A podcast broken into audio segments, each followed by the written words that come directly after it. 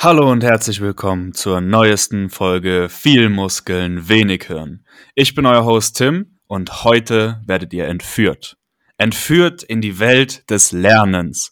Genauer gesagt in den schönsten Bereich dieser Welt, in die Welt der Autodidaktik. Was das bedeutet, was es damit auf sich hat, warum das so sinnvoll ist und wieso dieses Thema uns so sehr beschäftigt All diese Fragen wollen wir heute beantworten und ich sage die ganze Zeit wir, weil mit dabei sind natürlich meine wunderbaren Co-Hosts Tom und Simon. Also ihr zwei, lasst uns anfangen. Eine geile Folge, die wir vor uns haben. Was ist überhaupt Autodidaktik und wieso ist das so ein brennendes Thema? Autodidaktik, erstmal, wieso der Begriff, wieso das so wichtig ist. Also das Autodidaktische bezieht sich darauf, dass man versucht, sich Sachen selbst beizubringen, durch das Eigenstudium. Ja, ich habe jetzt halt niemanden, der mir jetzt halt vorne in einem strukturierten Lehrprogramm, wie es jetzt zum Beispiel äh, an der Universität angeboten wird, im Rahmen von einem Bachelor, einem Master oder was weiß ich, irgendwelchen anderen Diplomstudiengängen, wo das irgendwie strukturiert ist. Ich fange irgendwie an mit, keine Ahnung, der Mikroökonomik 1 und dann mache ich die 2 oder so weiter. Ähm, sondern ich habe irgendwie mein Wissen, ich habe irgendeine Frage im Kopf und dann gehe ich daran, okay, was, was brauche ich erstmal, um diese Frage beantworten zu können? Und dann fange ich mich an, anhand dieser einzelnen Sachen weiter zu hangeln und mir immer mehr Material diesbezüglich anzuschauen und mich dann durch mein Interesse treiben zu lassen. Ja, also ich habe irgendwie eine Frage, die ich beantwortet haben möchte und im Idealfall löst diese Frage immer weitere Fragen auf in mir, die ich dann eben durch meinen Wissensdurst ähm, versuche zu stillen so viel zur Autodidaktik und wieso sie so wichtig ist. Ich glaube, da werden wir jetzt ganz viele Argumente für liefern können. Ähm, aber vielleicht habt ihr noch irgendwie anderes Verständnis von dem Begriff. Ich finde, du hast das schon ganz gut eingeordnet, was man so sich unter Autodidaktik vorzustellen hat. Warum sie so wichtig ist, ist allerdings die, glaube ich, wichtigere Komponente, die es hier zu beantworten gilt. Es ist nämlich aus meiner Sicht so, dass man in dem gesellschaftlichen Leben, so wie es wir hier leben in Deutschland, wird man oft geleitet durch verschiedenste Phasen. Also seit eigentlich, seit man von den eigenen Eltern in den Kindergarten übergeben wird, hat man immer pädagogisches Personal, was sich um die Weiterentwicklung der eigenen Person so kümmern sollte. Und ich denke, da sind sehr viele Menschen in diesen Berufszweigen beteiligt, die haben beste Intentionen, die machen das auch nach bestem Wissen und Gewissen, aber sie können eben nur recht, ja, äh, allgemein immer auf Themen eingehen. Wenn man sich jetzt so ein bisschen an den Schulstoff erinnert, es ist immer eine Art Verkürzung des tatsächlichen Inhalts, der hinter dem steht, was vermittelt werden soll. Das mag in der Anfangszeit der, der Entwicklung, wenn man noch jung ist, mag das noch wunderbar funktionieren, wenn man da so ein paar Kompromisse eingeht, wenn man auch in der Gruppe irgendwie was beigebracht bekommt. Ich meine, lesen und schreiben lernen, das ist jetzt nicht die, die äh, tiefste Wissenschaft oder so. Aber in späteren Bereichen wird es dann doch immer weiter so sein, dass man recht komplexe Themenbereiche präsentiert bekommt und die müssen in irgendeiner Form verkürzt dargestellt werden. Man kann sich das so vorstellen, wie dass man Wissen in äh, Kindersendungen im Fernsehen zu Gemüte geführt bekommt. Äh, also so eine Sendung wie Wissen macht A oder die Sendung mit der Maus, die kann ein Thema halt eben nur bis zu einem gewissen Grad erklären und danach hört auch einfach das auf, wofür sie da ist. Und genauso ist es auch in der Schule und für viele mag das komisch klingen, aber so ist es auch im Studium. Im Studium werden auch extreme Kompromisse eingegangen, um die Fülle des Stoffs in der gegebenen Zeit irgendwie an den Mann zu bringen. Und meistens wird einem ja sogar erklärt vom, vom Lehrpersonal, hey, das ist nur die eine Seite der Medaille, ihr müsst euch auch selber mit dem Stoff auseinandersetzen. Und genau da fängt für mich eigentlich schon die Autodidaktik an. Das ist nämlich nicht nur, dass man sich anguckt, was wurde mir jetzt gerade in der Vorlesung vermittelt, sondern man schaut sich die Inhalte an und versucht die irgendwie im Selbststudium zu vertiefen. Und wie man da hinkommt, welche Wege man da gehen kann, das will ich heute so ein bisschen mit euch mal eruieren, wie, wie ihr das so gehandhabt habt, aber auch was ihr sonst so über die ganze, den großen Themenbereich und die Problematiken dabei denkt. Also um den, den ersten Block jetzt mal abzuschließen, warum das so wichtig ist. Ich hatte es im, im Vorfeld schon gesagt, ich habe es jetzt nochmal nach, nachgegoogelt, ich habe jetzt die Formel gefunden tatsächlich. Und zwar beziehe ich mich immer gerne auf dieses Beispiel mit, man hat ganz viele Punkte und verbindet dann diese Punkte mit Linien. Man baut praktisch so wie so ein Netzwerk. Und ich finde deshalb die Autodidaktik so wichtig, weil, wie Simon das schon und Tom natürlich auch das schon angesprochen haben, wir werden nie die Zeit haben, alles irgendwie im Detail an der Universität zu studieren. Das wird nicht funktionieren. Da machen wir unser Leben lang nichts mehr anderes. Aber wir haben sehr wohl die Zeit, uns jeden Tag ein paar Minuten oder vielleicht sogar eine ganze Stunde mit einem Thema zu beschäftigen, was uns interessiert. Und das gibt uns die Möglichkeit, Informationen aufzunehmen und vor allem auch Informationen in verschiedensten Bereichen, in denen wir vielleicht keine formale fachliche Hochschulausbildung genossen haben, aufzubauen. Und warum das so interessant ist, ist, wenn man sich jetzt überlegt, wir haben ganz viele Punkte und dann haben wir auch ganz viele Linien dazwischen. Wenn jetzt aber ein weiterer Punkt dazukommt, also ein weiterer Aspekt, in dem wir uns auskennen, in dem wir gebildet sind, ein weiterer Wissensfunken sozusagen, den wir gesammelt haben, dann haben wir immer mehr neue Linien, je mehr Punkte wir haben. Also das ist eine positive konvexe Funktion. Das bedeutet, es wird immer krasser. Je mehr Punkte wir schon haben, desto mehr profitieren wir von jedem weiteren Punkt. Und das bedeutet im Prinzip nichts anderes, wie wenn ich mich in einem Gebiet super auskenne, habe ich ja schon da ganz viele Punkte. Wenn ich jetzt noch ein anderes Gebiet da einführe, in dem ich mich so recreationally immer wieder mal ein bisschen mit auseinandersetze, dann profitiere ich davon einfach exponentiell, je mehr ich das schon gemacht habe. Und das ist so ein Prozess, den habe ich selber bei mir persönlich in den letzten fünf Jahren auch beobachten können. Also ich mache jetzt etwa seit fünf Jahren so, dass ich versuche, mich jeden Tag zumindest mal eine halbe Stunde oder vielleicht sogar auch eine Stunde mit allen möglichen Themen auseinanderzusetzen. Und das hat mir auch in meinem Hauptthema der Ökonomik wahnsinnig weitergeholfen. Und deswegen kann ich das nur weiterempfehlen. Also welchen Ansatz man, man jetzt wählt, um zu rechtfertigen, warum es so gut ist, ähm, kommt am Ende nicht drum, man kommt am Ende nicht drum rum, dass man sagen muss, es ist einfach genial. Weil in der Autodidaktik gerade heute kann ich mir übers Internet auf, auf diversen Webseiten, da kommen wir sicher im praktischen Teil auch noch drauf zu sprechen, in kürzester Zeit wirklich fundamentale, wichtige Dinge beibringen. Und tatsächlich das Interessante, auch wir legen zum Beispiel jetzt ja gerade einen Fokus und man könnte vielleicht sogar sagen, dass das die wichtigste Folge ist, die wir jemals machen werden, weil, wie Tom das schon angesprochen hat, ein jeder Dozent muss irgendwie schauen, dass er gewisse Materialien in dem ihm in der ihm gegebenen Zeit präsentiert. Und im Optimalfall macht er das so und gestaltet er das so, dass er das Verständnis auf einen gewissen Punkt bei den Leuten bringt.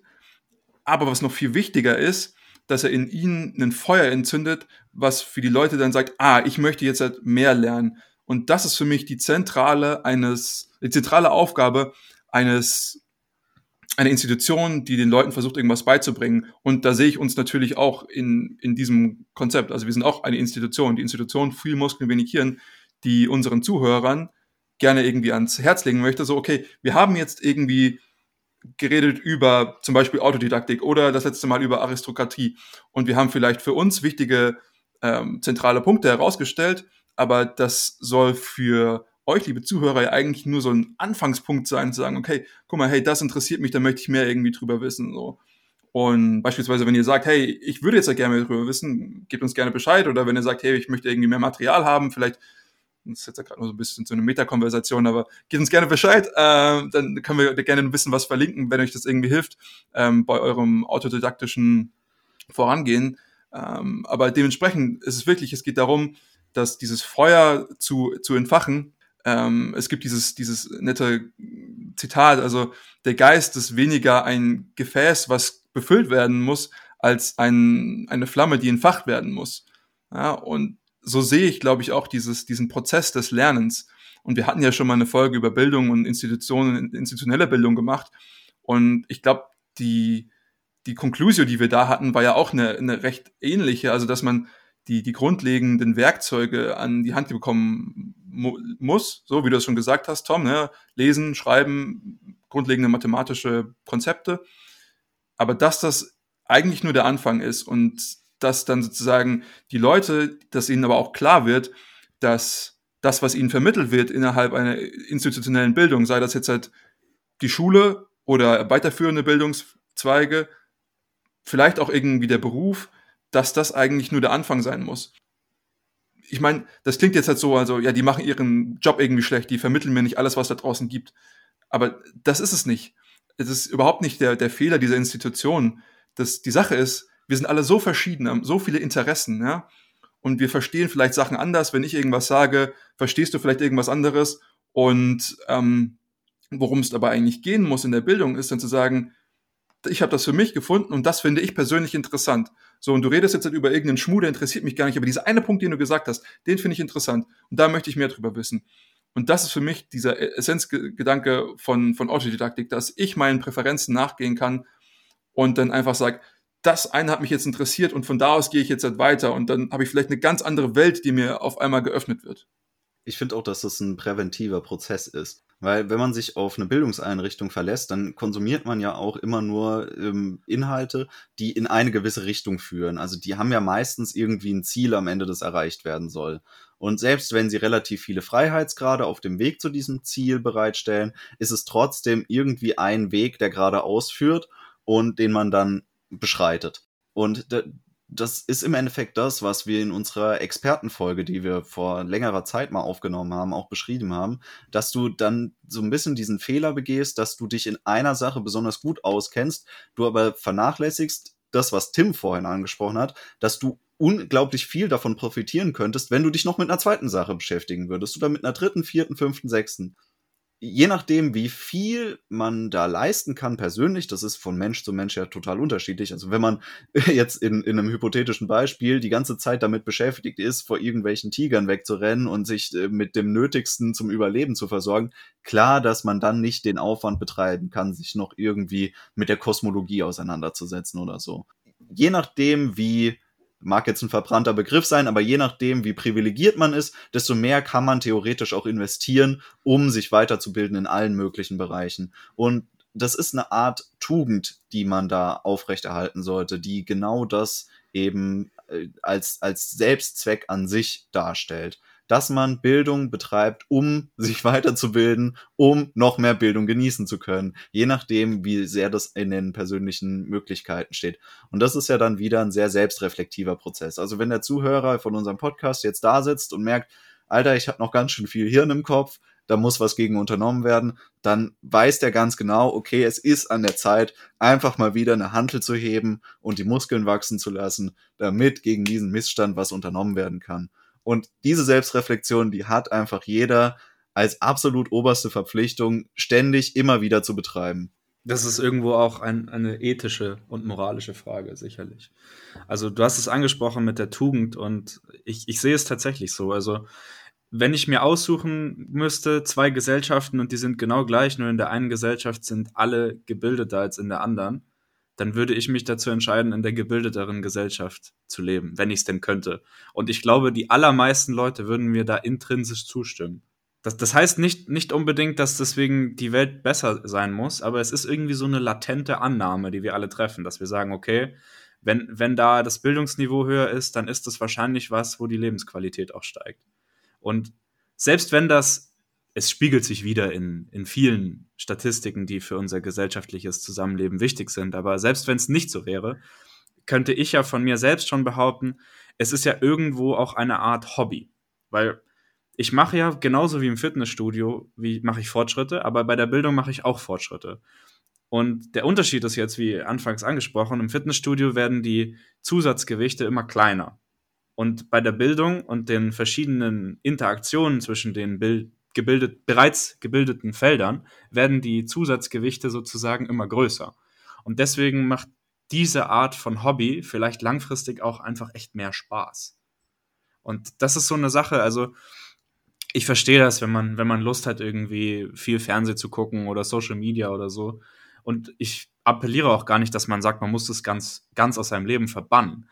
Aber wenn ihr das mal wirklich macht, autodidaktisch, nicht, dass irgendeiner euch sagt, ihr müsst es jetzt lernen, sondern ihr fragt euch einfach mal, was sind denn die Dinge, die mich im Universum interessieren? Ja? Ist es vielleicht, keine Ahnung, wie man besonders schöne Pflanzen züchtet? Dann werdet ihr heutzutage im Internet so viel Informationen dazu finden, dass ich wette, ihr könntet mit wahrscheinlich zwei, drei Wochen, jeden Tag eine halbe Stunde, schon echt, guten, echt gutes Verständnis dafür aufbauen.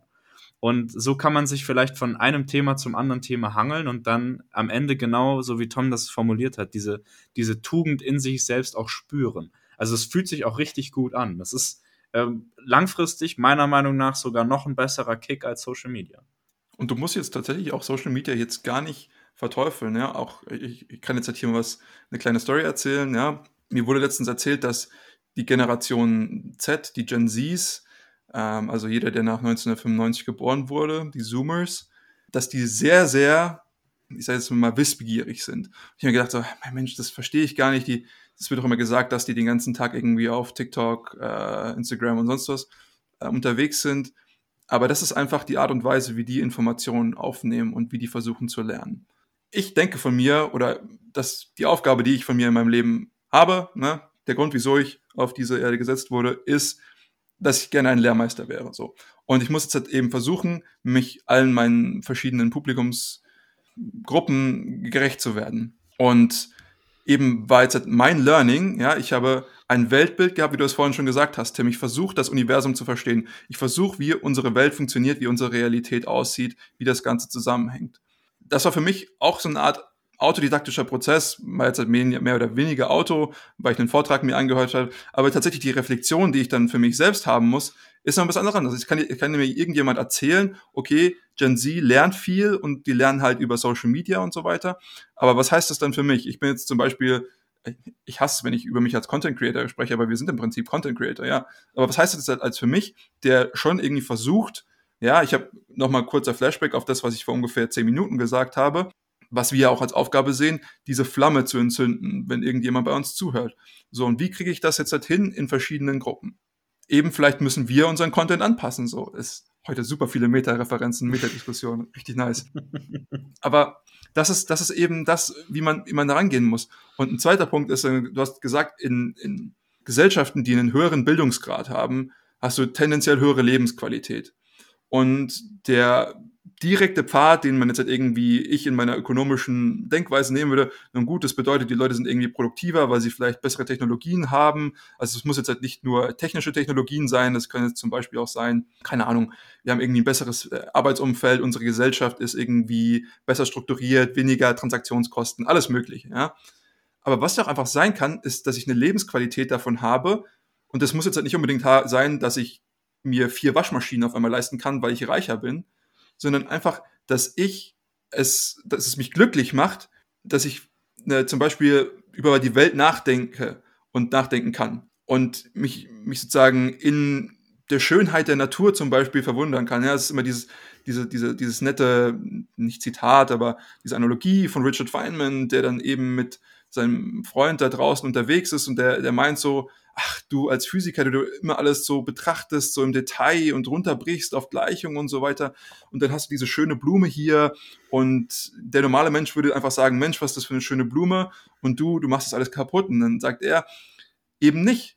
Für mich, ich kann diese Schönheit, die in dieser Blume ist, noch viel, viel mehr wertschätzen als du, denn ich weiß, dass die, die die Charakteristika, wie zum Beispiel die, die Oberfläche dieser Blume angeordnet sind, genau so sind, damit irgendwie zum Beispiel dieses Ultraviolett, äh, dass das Violett so schön scheint, ja, und was das eigentlich für eine extremst wunderbare, fast sogar Zufall ist, okay, Evolutionsbiologie und so weiter, aber, aber auch diese Evolution, dass es das hervorgebracht hat und allein dieses Verständnis von der Welt kann für, ich glaube, viele Menschen, allein das ist schon eine sehr schöne Realität, eine Realisierung und ein schönes Leben.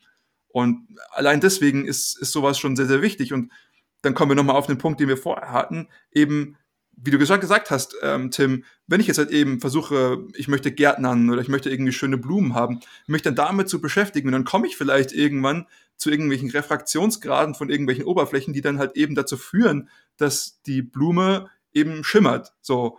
Und da wäre ich vielleicht nie drauf gekommen, wenn ich einfach nur gesagt hätte, Mensch, Blume schön. So, und aber dann, dann aufgehört hätte. Und das ist aber dieser, dieser unglaublich starke Aspekt und unglaublich starke Treiber im Autodidaktischen. Ähm, und wie auch du vorhin schon gesagt hast, Tom, ist es ein sehr introspektiver Prozess. Also ich muss jetzt halt nicht nur sagen, okay, das ist schön, sondern ich sage so, hey Mensch, wieso finde ich das schön? Und das Beispiel ist jetzt vielleicht ein bisschen abstrakt, weil okay, ist jetzt einfach, ich beobachte das, aber weil ich irgendwas interessiert und ich denke mir so, ha, wieso ist das eigentlich so? Und dann, das stößt diesen Prozess eben an. Es gibt auch ganz interessante biologische Begründungen dafür, warum wir so sind. Also warum das uns so glücklich macht, dass wir äh, ständig uns Fragen stellen, ständig versuchen, etwas zu ähm, verstehen. Und das ist äh, eine, eine Hypothese in der Evolutionsbiologie, die geht davon aus, dass es sich beim äh, Menschen um ein Charakteristikum handelt, dass wir eine Neothenie aufweisen, wenn, wenn wir uns jetzt, also dass das einer der maßgeblichen Faktoren ist, von dem, der uns vom Affen zum Beispiel unterscheidet, dass wir eine sehr ausgedehnte Verjugendlichung haben in unserer Entwicklung, dass wir uns e, fast endlos lange die Neugier über die Welt, die uns umgibt, erhalten können, die uns dazu bringt, dass wir ständig alles hinterfragen, verstehen wollen, bewundern auch. Einfach dieses, das, was du beschrieben hast, dass wir auch einfach das, was uns umgibt, bewundern, nicht als Selbstverständlichkeit hinnehmen, sondern dem mehr Bedeutung beimessen, als es vielleicht jetzt so ähm, angemessen wäre, vielleicht sogar. Das ist dieser, dieser ähm, biologische Mechanismus, der da vielleicht dahinter steht, der, der auch irgendwie dann so, so eine Rückanlehnung an äh, Nietzsche irgendwie gibt, der ja beschrieben hat, dass es die, die höchste Entwicklung des Menschen, menschlichen Geisteszustands ist, wenn wir wieder zum Kind werden. Wenn wir diesen Zustand wieder einnehmen können, wenn wir, wenn wir alles hinterfragen können, was für uns irgendwie festgesetzt war dass das eigentlich eine Art Idealzustand ist. Ich denke auch, das ist das, was, was da rausspricht, wenn wir uns darüber unterhalten, wie, wie hoch unser Wert ist, den wir Bildung beimessen. So wie, wie du das vorhin gesagt hast, Tim, dass wenn du zwei absolut identische Gesellschaften hast, wo es dir super geht sonst, aber es gibt in der einen den Faktor, dass die Menschen mehr gebildet sind, dann suchen wir uns diese Gesellschaft aus dem Grund aus, dass das unsere Neugier befriedigt. Wir versprechen uns davon einfach nur, dass es dort interessanter für uns ist. Weil wir mehr Gesprächspartner haben, die über mehr Bescheid wissen, die mehr unsere Neugier befriedigen können. Und das ist so ein starker intrinsischer Trieb in uns, dass das für uns möglich ist, dass wir da einfach immer hinstreben wollen eigentlich. Sehr schön gesagt, Tom. Wirklich sehr schön gesagt. Also diese, dieser Vergleich mit Nietzsche, mit der höchsten Entwicklungsstufe, also der Mensch wird zum Kamel, dann zum Löwen und dann zum Kind, das äh, ist wunderbar, wunderbarer Vergleich und ist ja auch eins der besten und vielleicht auch am besten durchdachte, durchdachten Konzepte, die Nietzsche jemals so veröffentlicht hat und äh, wirklich auch ein zentraler Bestandteil all seiner Aussagen. Und ich denke, ich kann ja, getrost sagen, dass Nietzsche einer derjenigen Menschen ist, der uns alle drei maßgeblich beeinflusst hat. Mich tatsächlich noch nicht so, aber kommt noch. Kommt vielleicht kommt noch. Aber um auf einen Menschen zu kommen, der dich auch sehr beeinflusst hat, das weiß ich, weil du mich an ihn herangeführt hast, müssen wir sprechen über Nassim Taleb. Nassim Taleb, einer der wichtigsten Denker der letzten Jahre, äh, beschäftigt sich sehr viel mit äh, Probability und Randomness. Diese Themen interessieren ihn einfach unglaublich und ist auch äh, tatsächlich mehr oder weniger sehr von autodidaktischen Vorgehen geprägt selbst, hat aber auch wahnsinnig viel Einfluss auf diese Community an sich gehabt, weil er einfach die, die Konzepte, die auch sehr, sehr mathematisch sind, in einfachen Worten und in Geschichten und Charakteren rüberbringt. Und ich muss sagen, was, was dieses Thema angeht, gibt es niemanden, der mich mehr beeinflusst hat als Nassim Taleb. Und was mich am meisten von seinen Ideen begeistert hat, ist diese Idee von, von Konvexität und von Convexity Bias.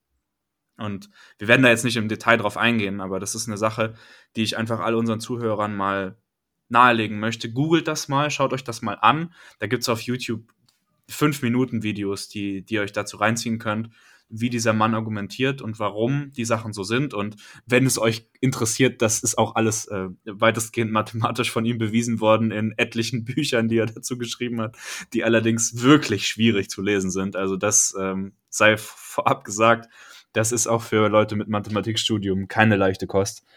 Und da möchte ich euch sagen, schaut es euch an, überlegt euch mal, was das bedeutet und in Anbetracht dessen, was ich ganz am Anfang über diese Punkte und die Linien gesagt habe, in Referenz zur Bildung, könnt ihr euch da ein ganz einfaches Bild machen, warum diese Prozesse, dieses Tinkering, also ich mache jeden Tag ein paar kleine Schritte in irgendeine Richtung und habe da aber keinen konkreten Plan, sondern genieße es einfach und sage, okay, das sind die Fragen, die mich beschäftigen, lass mich dazu mal ein bisschen recherchieren. Wenn ihr das macht, lang genug, dann werdet ihr so einen starken Pool an Wissen und vor allem auch Verstehen, Understanding aufbauen, dass euch viele Dinge in der Welt total einfach fallen werden. Und einer, der das äh, vielleicht als erstes sogar erkannt hat, war der berühmte, einer der berühmtesten deutschen Mathematiker, der Hilbert, der auch mal irgendwann gesagt hat, wenn man die Mathematik grundlegend und wirklich tief verstanden hat, dann ist es so, dass viele weltliche Probleme sich sehr schnell und sehr einfach strukturieren und lösen lassen. Und ähm, natürlich ist hier in dem Sinne die Mathematik ein bisschen besonders, weil die meisten Sachen sich irgendwie mathematisieren lassen. Aber das bedeutet nicht, dass die Mathematik alles lösen kann. Es ist nur ein, ein Gedankenexperiment, um sozusagen zu eruieren, okay, es ist tatsächlich möglich, sich in der Welt wirklich gut zurechtzufinden. Und das ist vielleicht auch das, worum es im Endeffekt geht. Warum ich diese Gesellschaft, die gebildeter ist, besser finde. Weil ich weiß, wenn ich dort lebe, dann werde ich selbst auch an Ansporn haben, mich weiterzubilden. Und was mir das am Ende erlaubt ist, mich in der Welt besser zurechtzufinden, mein Schiff besser zu navigieren. Und das sind letzten Endes die, die Eigenschaften, die wirklich zentral sind, um Lebensqualität zu spüren.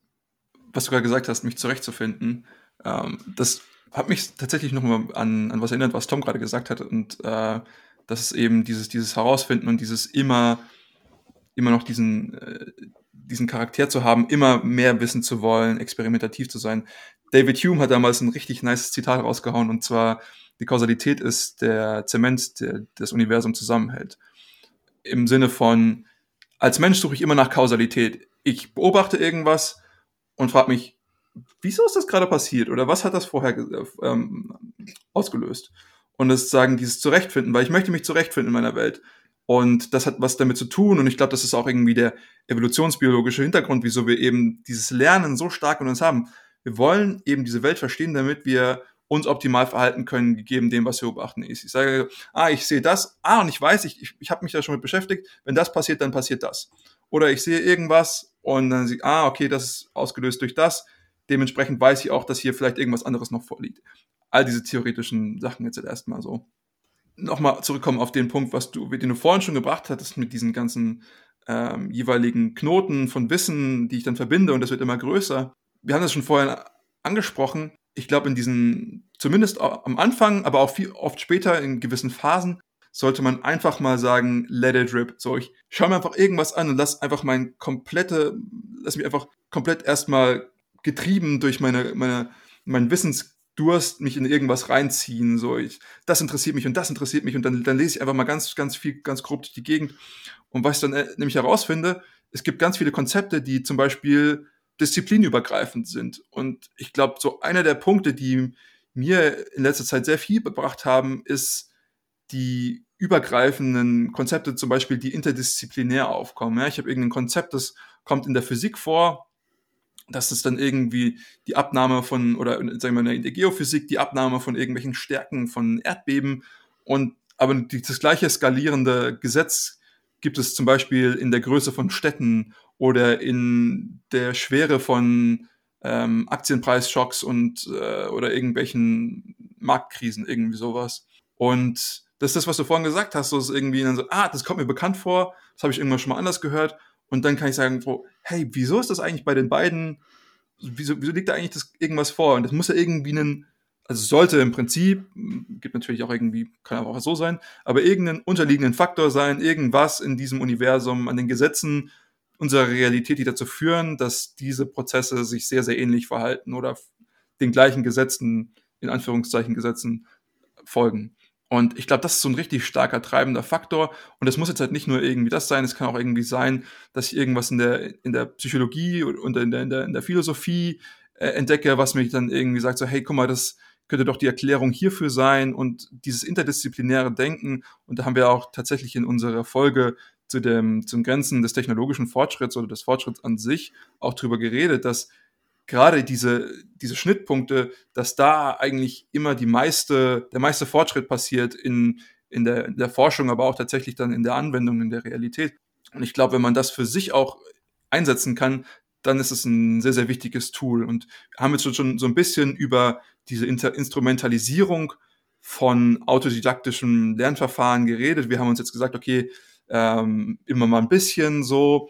Und ich habe jetzt gesagt, lass einfach mal komplett dein, dein, deine Wissbegier los und fress dich einfach in ganz viele verschiedene Themen rein. Ja, les, les ein, eine Quelle und die verweist dich dann auf eine andere und dann lass dich einfach mal treiben so und guck mal, wo du hinkommst am Ende.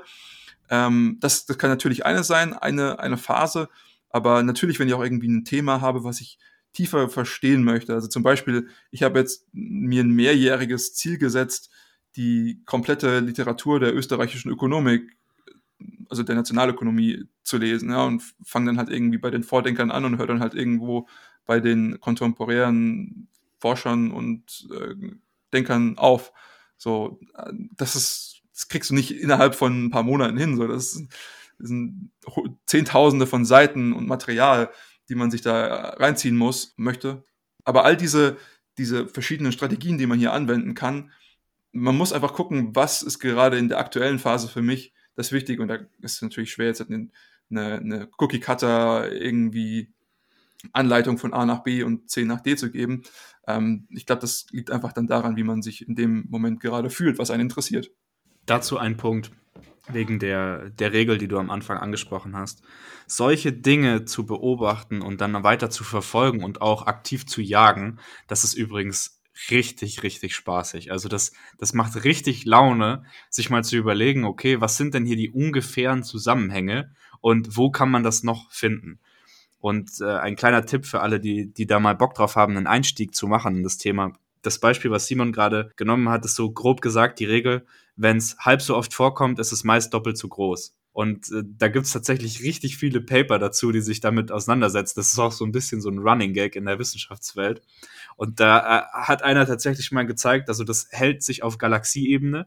Also Galaxien, die richtig groß sind, sind auch seltener und zwar genau mit diesem halb so groß, doppelt so viel Verhältnis. Das ist aufs gesamte Universum richtig stabil, die Beziehung. Und dann hat einer gemeint, ja, aber bei Lego-Steinen ist das auch so.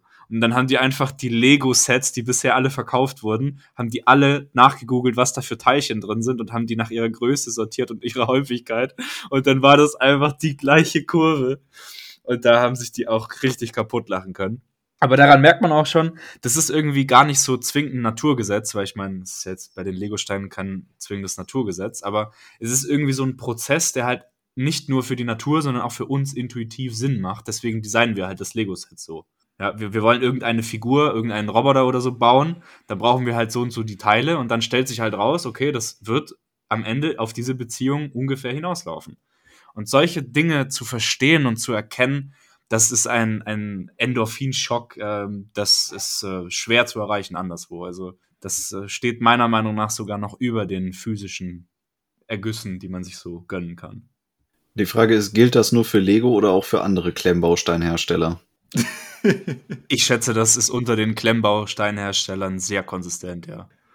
Das beruhigt mich. Das, das ist schön, Aber dass es da eine Regelmäßigkeit Da gibt es keine Pressemitteilung zu, wer sich dran hält. Vielleicht müssen wir das einführen, dass sie sich dran halten müssen. Ich, ich habe noch ein Beispiel, was mir vorhin eingefallen ist, als ihr so mit großen Namen in der Wissenschaft um euch geschmissen habt. Und zwar gibt es einen, der hat dieses ähm, Prinzip, was wir jetzt die ganze Zeit hier äh, umrissen und spezifiziert haben, der hat das in die Praxis übertragen und das war Niklas Luhmann. Und Niklas Luhmann war einer der, der größten deutschen Gesellschafts- und Systemtheoretiker. Und darüber hinaus war er auch wirklich einer der absolut produktivsten Wissenschaftler, die Deutschland je hervorgebracht hat. Und das hat er nicht von ungefähr geschafft, sondern er hatte ein ganz einfaches praktisches Prinzip, was er für sich intuitiv gefunden hat und was er sein ganzes Leben lang durchgezogen hat. Und das war eben sein Zettelkastenprinzip. Das heißt, er hat eigentlich alle Informationen, die ihm irgendwie relevant oder interessant vorgekommen sind, hat er verschriftlicht und hat sie mit Querverweisen versehen, die sie mit anderen Informationen, die er bereits in seinem Zettelkastensystem drin hatte, grob verknüpft hat. Also nach so einem kategorischen System. Also er hatte verschiedene Grundkategorien und da hatte er dann wiederum Unterkategorien und er hat ständig irgendwie versucht, äh, Wissensbereiche oder interessante Passagen, die er gefunden hat, mit diesen Kategorien zu verknüpfen. Und darauf aufbauend hat er eigentlich sein gesamtes Werk verfasst, was er so äh, produziert hat. Und es ist wirklich unfassbar viel. Und er wurde sehr oft auf diesen Umstand angesprochen, wie er das denn überhaupt hinkriegt, dass er so viel schreibt und so viel veröffentlicht. Und er hat gemeint, na, es ist ja alles da. Also er muss es ja nur noch irgendwie zwischen zwei Buchdeckel bringen und zack, verlegen und gut ist die Sache. Ist ja gar kein Problem. Und das lag einfach daran, dass er diesen Prozess so ein bisschen, ja, äh, instrumentalisiert hat. Er hat einfach den Schritt gemacht, das aus dem Gehirn in die Realität zu übertragen, hat das dann direkt schon verschriftlich gehabt und das erspart einem auch so ein paar biologische Fallstricke, die, die man sich immer mal wieder selber legt, weil man kann nicht immer alles gleichzeitig präsent haben, was man jemals konsumiert hat. Es geht immer was unter. Und das macht uns teilweise in dieser Systematik dann doch ineffizient. Das heißt, das, was Tim beschrieben hat vorhin, das gilt immer nur bis zu einem gewissen Grad, nämlich ab da, wo dann so biologische Grenzen anfangen, dass einfach unser Gehirn das nicht mehr leisten kann, dass man da irgendwie besonders leistungsfähig sein muss dafür, dass das noch wirklich stattfindet, dieser Prozess, dass man wirklich ständig die Vernetzung aufbaut. Weil manchmal muss man sich auch noch mal an was erinnern, was man vielleicht früher schon mal gelernt hat um die Präsenz wieder zu haben, um dann die Verknüpfung machen zu können. Und wenn man das aber tatsächlich outsourced, dann kann man die Effizienz noch ein bisschen steigern und kann sich selbst dadurch produktiver machen in dem Ganzen. Und für mich ist es auf jeden Fall wert, sich mal mit dem Zettelkastenprinzip auseinanderzusetzen. Das gibt es inzwischen auch in sehr guter digitaler Form. Das sind so Open Source Projekte, die kann man dann kostenlos nutzen. Und es ist wirklich ein interessantes Prinzip, das man sich mal ähm, zu Gemüte führen kann, wenn man denn äh, zum Beispiel wissenschaftlich arbeitet. Aber das kann man zum Beispiel auch als generell als Autor nutzen, wenn man sehr viel schreiben möchte. Also in dem, dem Punkt, den du gerade argumentiert hast, stimme ich dir zu. Ich muss aber ähm, da noch eine Ergänzung machen, fällt mir gerade ein, ein, ein. Eine Sache, die sehr wichtig ist, die ich noch nicht erwähnt habe. Und zwar, wenn wir darüber sprechen, sich autodidaktisch weiterzubilden, ist es ganz wichtig, dass wir kommunizieren. Es geht nicht darum, die größte Menge an Fakten in seinem Kopf zu haben. Das ist nicht das Ziel. Es gibt einige Fakten, die sind interessant und wichtig, aber es geht nicht darum, ähm, Dinge zu lernen, die man googeln kann. Das ist nicht das primäre Ziel. Es geht beim autodidaktischen Lernen vor allem darum, Verständnis und tiefes, gutes Bauchgefühl für Sachen aufzubauen. Und das sind Dinge, wo ich äh, fest davon überzeugt bin, dass wir Bestandteile dessen, was wir lernen, aktiv, wenn wir es denn wollen, in unseren Charakter, in unser Sein, in unser Wesen integrieren können. Und das ist ein Prozess, der ist jenseits von irgendwelchen Speicherkapazitätsgrenzen oder irgendwelchen äh, anderen physikalischen oder biologischen Limitationen. Und das ist vielleicht sogar die Krux für mich persönlich, dass ich sage, ich, ich bilde mich nicht nur mit Sachbüchern, sondern ich lese auch Geschichten, schaue mir Filme an, äh, versuche zu verstehen, was andere Leute denken, fühle mich da rein, versuche das nachzuvollziehen, das nachzuerleben und integriere diese Erfahrung dann in mein Wesen, wenn ich es für gut erachte. Und das ist ein Prozess, der ist absolut unerschöpflich und da kann ich die Konvexität sozusagen komplett ausnutzen. Wenn es darum geht, Fakten und konkrete Argumente, konkrete Sätze, konkrete Gedanken zu speichern, ist dieses Zettelkastensystem, was du angesprochen hast, eine absolut super Lösung für die Praxis, weil man die Informationsmenge natürlich nicht behalten kann. Aber bitte berücksichtigt auch, es geht nicht nur darum, die meisten Informationen zu sammeln. Dafür haben wir heute Suchmaschinen. Das äh, ist nicht mehr, das wird sich auch im, im, Zuge der künstlichen Intelligenz in den nächsten Jahren mehr oder weniger äh, weg rationalisieren, dass man sich unbedingt viele Sachen merken soll. Es geht wirklich darum, ein Verständnis dafür aufzubauen, eine Sache wahrzunehmen und das dann, wenn man es für gut erachtet, in sich selbst zu integrieren. Also wirklich sich das zu Herzen nehmen und ein Teil von sich selbst werden lassen. Und jeder, der Angst hat, äh, die künstliche Intelligenz würde seinen Beruf und seine Existenz zunichte machen, das äh, sehr, sehr gut hier ist aufgepasst. Und sich das zu Herzen nehmen, was Tim gerade gesagt hat, weil ich bin der Meinung, dass wir die künstliche Intelligenz, so wie sie aktuell basierend auf den Modellen ähm, betrieben wird, eben nicht kann. Ähm, und hier ist nämlich diese wichtige, dieser wichtige Unterschied zu nennen und auf die Gefahr hin jetzt halt ein bisschen kleinscheißerlich zu wirken. Ähm, aber wenn man es verstanden hat, ist tatsächlich recht interessant. Es gibt einen Unterschied zwischen Daten, Informationen, Wissen, Weisheit und das zu verstehen ist gar nicht so schwierig. Daten ist einfach nur, ich beobachte irgendwas. Information ist, ich habe eine gewisse Fragestellung, die ich an diese Beobachtung stelle und kann anhand der Daten das überprüfen und können zu gucken, okay, ob irgendein Umstand jetzt tatsächlich so ist, wie ich es mir vorstelle. Ich komme mit einer Hypothese, mit einer Theorie rein und kann das dann an dessen validieren. Und Weisheit, die ich daraus ziehe, ist dann eben, okay, was kann ich daraus für mich in meinem Leben, in meiner Realität, in meiner Existenz rausziehen, was mir dann weiterhilft, mein Leben optimal zu leben. Und wenn man das alles mal verstanden hat, dann ist eben dieser Prozess, die Weisheit zu erlangen, das ist eigentlich das, was wir machen sollten als Mensch. So die Information, so das, das Beobachten, das ist, das ist ein riesiges, das kann man sich wie eine riesig große Matrix vorstellen, ja. Die Leute, die unter euch in irgendeiner Beratung arbeiten, haben jetzt halt irgendeinen Excel-Sheet vor sich im Kopf und das ist auch genau das, was ich gerade in meinem Kopf habe. Und aber Bild bekommt dieses Bild aus meinem Kopf. Äh, Excel ist scheiße. Ähm, ich bin abgeschliffen. Aber an sich ist genau eben, eben das Information so. Aber ohne konkrete Fragestellung, ohne irgendwas, was mich selbst interessiert, sind diese Daten komplett irrelevant. Die geben mir nichts an. Ich muss mit einer konkreten Fragestellung rankommen. Komme ich dann dahin, kann ich diese Fragestellung überprüfen und daraus muss ich dann meine Konsequenzen ziehen. Und das ist eben dieser Prozess des Lernens. Und ich glaube, wenn man das mal für sich verinnerlicht hat, dann ist es auch viel, viel klarer, was überhaupt im Lernen so wichtig ist und was mich dazu treibt, das zu tun. Sehr gut ausgedrückt. Und an, an der Stelle auch für alle, die Angst haben vor KI, das wird KI nicht hinbekommen. Erstens, wie Simon gesagt hat, mit den Modellen, die jetzt verwendet werden. Zweitens würde ich sogar noch weitergehen und sagen, das ist mit einer binär kodierten Intelligenz nicht möglich. Voraussichtlich. Meine, meine Meinung. Es ist kein, ist nichts Bewiesenes, ist nur meine Meinung. Aber ich bin, ich bin da entspannt. Also diese Fähigkeit, die äh, wird, wird mich immer noch im, im Wettbewerbsvorteil halten.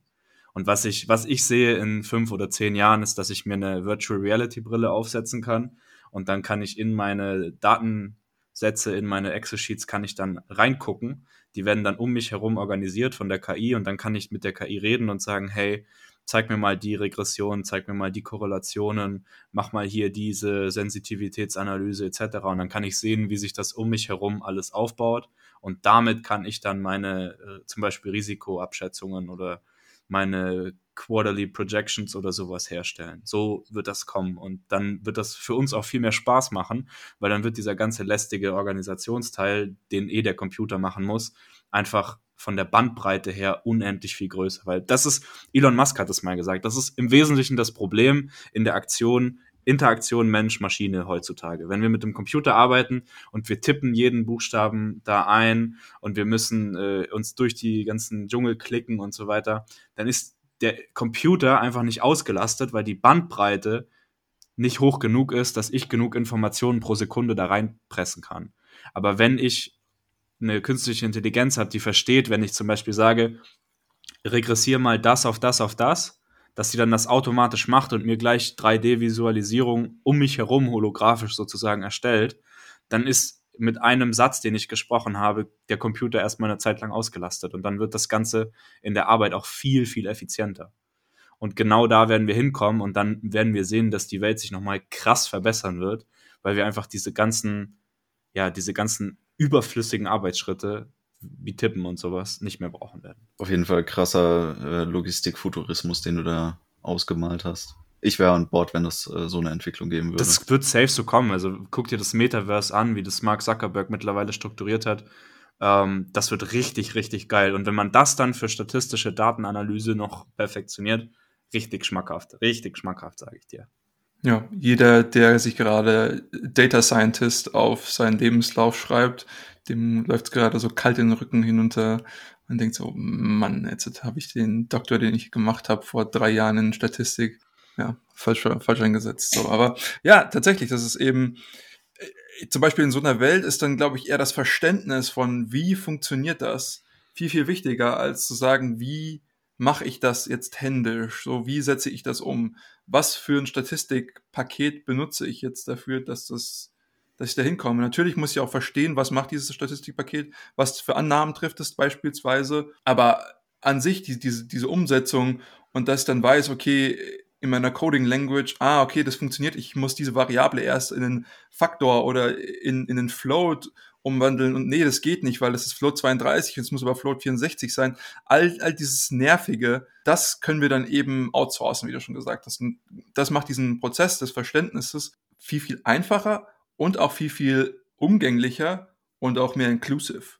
Weil dann ist es für, für jeden tatsächlich, und nicht für jeden, aber für, es wird auf jeden Fall breiter ähm, zugänglich zu sein für, für Leute, die vielleicht sich damit nicht auseinandersetzen, vielleicht auch nicht die Zeit haben, jetzt zu lernen, wie man, wie man das programmiert, sondern einfach sagen, hey, ich versuche das jetzt einfach mal. Und den Trend, den beobachtet man ja vollkommen. Es geht darum, wie kann ich das für die Leute einfacher machen, an ihre Ziele zu kommen. Und ich glaube, das ist im Prinzip der, der Ethos eines jeden, eines jeden Unternehmens. Und ich meine, ich bemerke das ja gerade auch selbst in meinem Unternehmen. Ähm, wir versuchen Risikomanagement in, in dezentralisierten Finanzmärkten äh, anzubieten für unsere Kunden. Und auch wir machen das, okay, das, das Thema ist riesig und komplex so. Und wie können wir das für unsere Kunden einfacher machen, dass sie an das rankommen, was ihnen eigentlich wert, äh, wichtig ist. Also zum Beispiel, wie kann ich die Strategie optimal ausführen, dass sie wachstumsoptimal oder wie auch immer, was das Ziel ist, tatsächlich am Ende abläuft. Und das, das ganze statistische und so weiter, das ist, das müssen, müssen sie aktuell machen, aber das ist ja nicht das, was, was für sie der Wert ist, den sie schaffen wollen im, im, im Umdrehen. Ja, das ist jetzt, also, und ich glaube, das ist irgendwie so, wenn man das mal verstanden hat, dann, dann kommen wir nochmal zurück auf die Autodidaktik, weil wir sind gerade so ein bisschen abgeschwommen, abgeschworfen. Aber ich glaube, es hat tatsächlich alles noch sehr viel damit zu tun gehabt. Dann, dann kommt man eben auch in den Sinn und kann, okay, wie kann ich diesen Prozess so einfach für mich gestalten wie möglich? Ja, und klar, je nachdem, was mich interessiert und wenn ich dann halt irgendwann ich fange an, die Blume ist so schön und wieso ist jetzt die so schön und dann, ah, okay, hier habe ich irgendwie Refraktion so und dann Welle und Teilchen, mh, hm, da muss ich mich irgendwie mit Quantenphysik auseinandersetzen so und je nachdem, was man natürlich machen muss, möchte, ist es mehr oder weniger unumgänglich, dass man sich dann beispielsweise mit irgendwie Differentialgleichungen oder was weiß ich dergleichen auseinandersetzt. Aber ich gebe euch dahingehend recht, dass man vielleicht deutlich einfacher an diese Informationen rankommt als noch vor vielen Jahren. Und ich glaube, der Trend wird auch immer stärker dahin gehen. Ich würde hier gerne noch mal kurz den, den äh, weißen Ritter spielen, weil ich glaube, dass ihr da einen gewissen Bias habt, was äh, Faktenwissen angeht. Es gibt durchaus Fachbereiche, in denen es ist unumgänglich, dass du ein, ein gutes Repertoire an faktischem Wissen aufweist. Einfach nur, weil du dazu gezwungen bist, wenn du verschiedene komplexe Systeme betrachtest, dass du weißt, was du mit in die Gleichung einbeziehen kannst, einfach in deiner Betrachtung. Und wenn du das Faktenwissen gar nicht parat hast und es erst nachgucken müsstest, du hast also im Endeffekt überhaupt keine Idee in deinem Kopf, was du jetzt gerade suchst, dann bist du ein bisschen gearscht und kannst da auch überhaupt nicht drauf kommen. Und dafür braucht man einfach Faktenwissen, vielleicht jetzt nicht gerade im lexikalischen Sinne, aber doch, dass man eine gute Vorstellung hat von zum Beispiel, wie, was für Prozesse gibt es und wie kann ich die auf was übertragen. Das ist einfach ziemlich essentiell und da kommt man nicht drum rum, irgendwas auswendig zu lernen, irgendwas in seinen Kopf hineinzuhämmern. Und das hat dann aber auch dafür, wenn man das gemacht hat, einen sehr hohen Übertrag auf alles andere und trägt dann zu diesem Prozess der Weisheitsfindung bei, dass man lernt, Sachen besser aus diesem, ja, aus dieser scholastischen Sichtweise zu erarbeiten, indem man einfach sich auf diese Grundlagen, auf diese Grundfakten beziehen kann, die man sich irgendwann mal reingehämmert hat. Also ganz äh, wertlos sind sie nicht, sie sind sogar eigentlich ziemlich wertvoll und das sollte man nicht unterschätzen. Man darf es nicht überschätzen, da habt ihr absolut recht, da bin ich auf eurer Seite, aber auch nicht unterschätzen. Ein Beispiel, was mir dazu einfällt, und das ist einer der besten Beispiele meiner Meinung nach, ist früher im Geschichtsunterricht hieß es immer, Jahreszahlen braucht ihr nicht lernen, einfach mal so den, den Drift so. Und normalerweise würde ich da auch recht geben, aber heutzutage finde ich es tatsächlich immer super wichtig. Ich lese viel, was jetzt nicht in den letzten 50 Jahren geschrieben wurde, vielleicht, sondern was in den letzten 300 Jahren oder 400 Jahren geschrieben wurde. Und da finde ich es immer sehr, sehr interessant, wann wurde das geschrieben, was ist tatsächlich sonst in dieser Zeit passiert. Weil das hilft mir, es extremst einzuordnen, was gerade vielleicht den Autor in der gesellschaftlichen Strömung beeinflusst hat. Oder wenn ich irgendwie jemanden lese, der irgend, irgend, irgendwas geschrieben hat und dann so, hey, aber der hatte vor ihm genau zu demselben Thema geschrieben. So.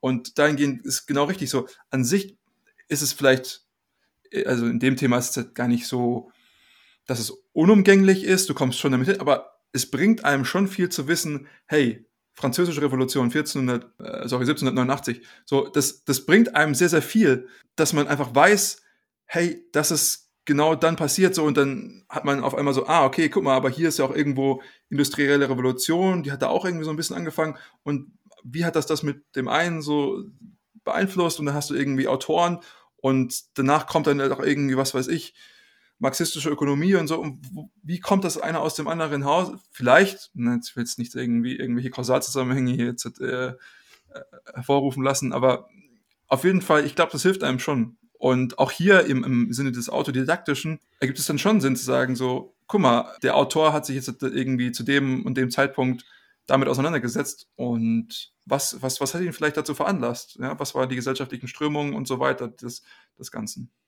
Das ist ein guter Punkt, den du ansprichst. Also, das ist auch generell, wenn ihr, wenn ihr irgendwas Älteres lest oder euch mit Dingen beschäftigt, die schon seit langer Zeit gedacht werden, immer dran denken, äh, Leute nach dem Jahrhundert, in dem sie gelebt haben, zu bewerten. Also äh, es gibt Philosophen, die behaupten, es macht Sinn, dass man alle Leute nach dem gleichen Standard bewertet, aber ich finde nicht, dass das so ist, weil äh, nur, nur weil man im, im Rom damals gelebt hat, heißt es nicht, dass man ein schlechter Mensch war, wenn man irgendwie damit d'accord war, dass halt die Frauen da eine untergeordnete Rolle gespielt haben. Weil das, das war einfach in der Gesellschaft über Jahrhunderte so geprägt. Und natürlich wissen wir mittlerweile objektiv, dass es keinen Sinn macht, äh, die, die Frauen als äh, gleichwertige Gruppe zu unterdrücken.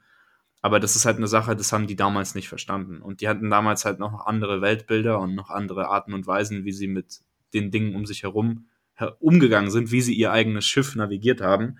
Und deswegen müssen wir das immer auch alles im Kontext setzen. Also äh, das vielleicht als kleine Randnotiz, bevor man jetzt äh, dann sagt, okay, alles, was da und da passiert ist, ist automatisch schlecht, weil es nach unserem Standard durchfällt.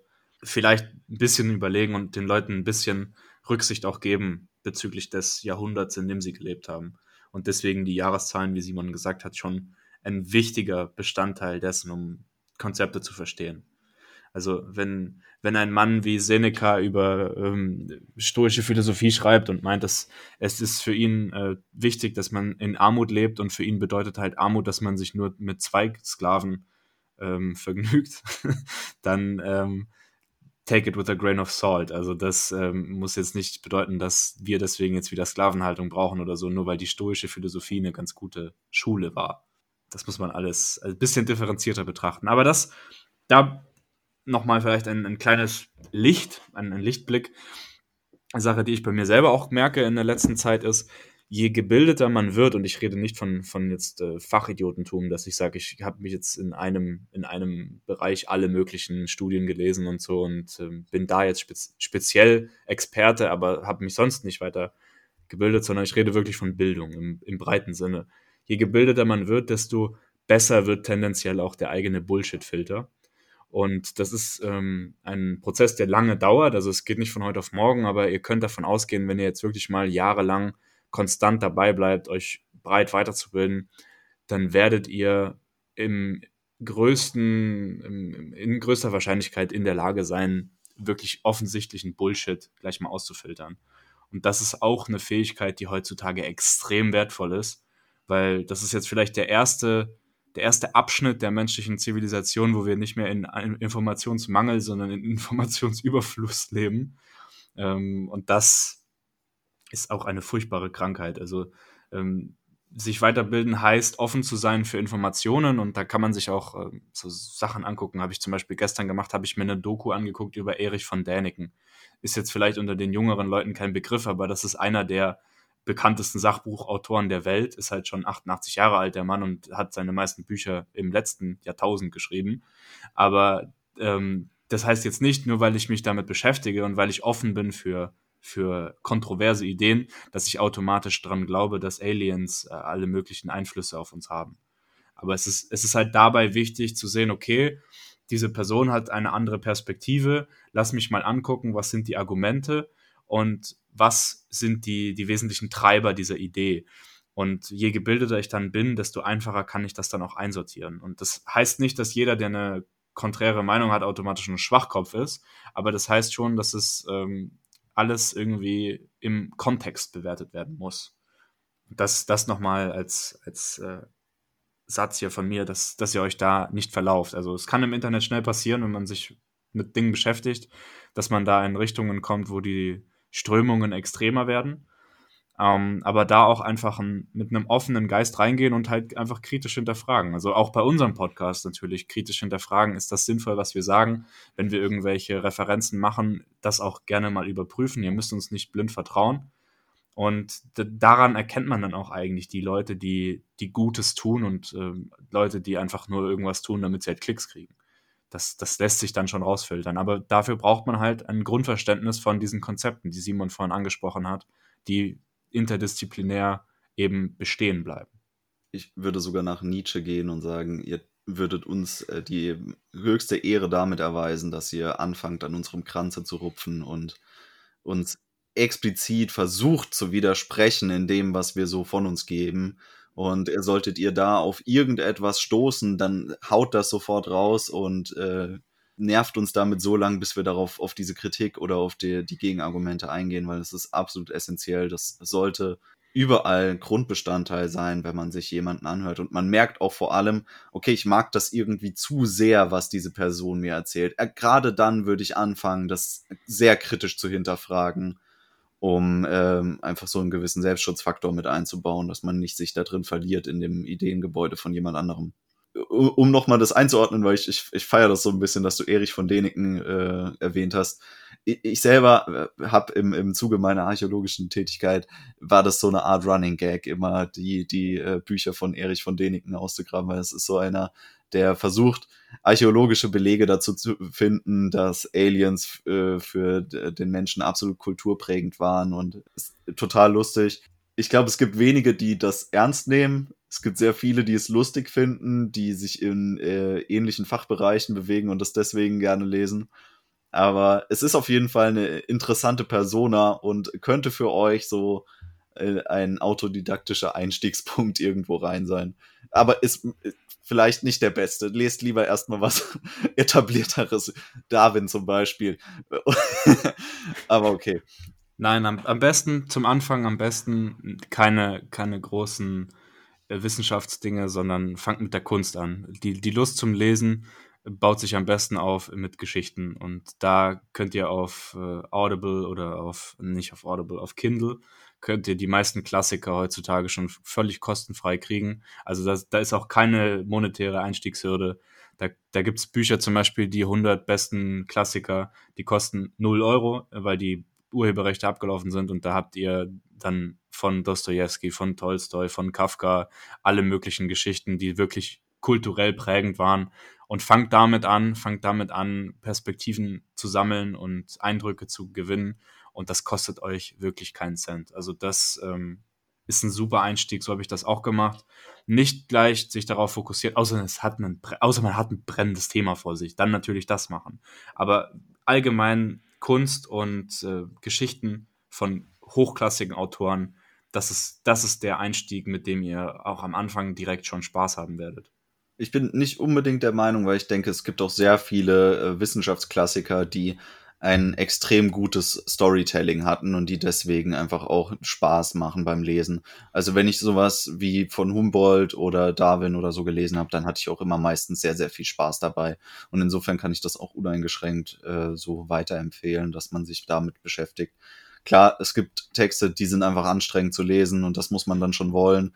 Und das ist dann vielleicht für den einen oder anderen eher so demotivierend, wenn man sich damit nochmal auseinandersetzen muss oder da den Einstieg findet. Aber an sich auf jeden Fall ähm, kann man da schon äh, auch ernsthafter. Ich will das jetzt nicht in Abrede stellen, dass Kunst nicht ernsthaft wäre. Das, das äh, soll hiermit nicht gesagt werden. Aber muss nicht unbedingt sein. Man kann mit allem anfangen. Und ich finde es auch interessant, dass wir jetzt ohne direkt wirklich eine Methodik vorzustellen, haben wir eigentlich die ganze Zeit über verschiedene Wege gesprochen, die dazu führen, dass wir uns vom einen ins andere mit einer Thematik weiter auseinandersetzen.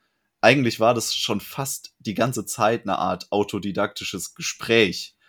Ja, das ist absolut. ziemlich interessant. Also, und vielleicht, um das nochmal rauszustellen, genau dieses Ding, dass man in ein Gespräch reingeht, dass man irgendwie vielleicht eine Grundidee hat und sich dann aktiv Gesprächspartner sucht, um mit denen darüber zu reden. Das ist auch eine der, der Grundbausteine, der wirklich Spaß macht in der Autodidaktik, dass man aktiv in Debatten reingeht, dass man über Sachen diskutieren will und darüber neue Ideen über die Welt bekommt, ist sogar noch besser als zu lesen aus meiner Sicht.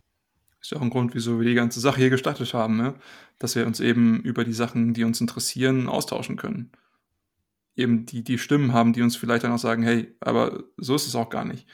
Ähm, und uns ähm, auch vielleicht ein bisschen Kontra geben können. Und ich glaube, das ist tatsächlich, wie du es vorhin gesagt hast, so einer der, der besten Sachen, die man hat. Man, man darf, man, man muss eine gewisse Demut zeigen in dem, was man hat und sagen, hey, ist das, was ich hier gerade lese, ist das überhaupt wirklich so? Und das mein Verständnis, was ich vorher so hatte, darf ich mich nicht dran festhalten. Ich meine, das ist die ganze Erich Fromm-Geschichte, die möchte ich jetzt gar nicht nochmal mehr aufrollen.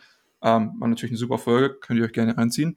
Ähm, aber ich, man muss mit einem gewissen Demut rangehen und sagen so, hey, das, was ich weiß, wie, wie richtig ist das natürlich? Und von daher, das ist alles so, zusammenhängend, was wir zitieren in unseren Bildungsfolgen sagen. Ähm, aber es, wird, es liegt uns alles schon, schon sehr stark am Herzen und ich glaube, das, das kann man auch aushören. Definitiv. Also ich muss sagen, auch wenn niemand zuhören würde, hat sich für mich die letzten, die letzten Minuten haben sich trotzdem gelohnt. Hat Spaß gemacht.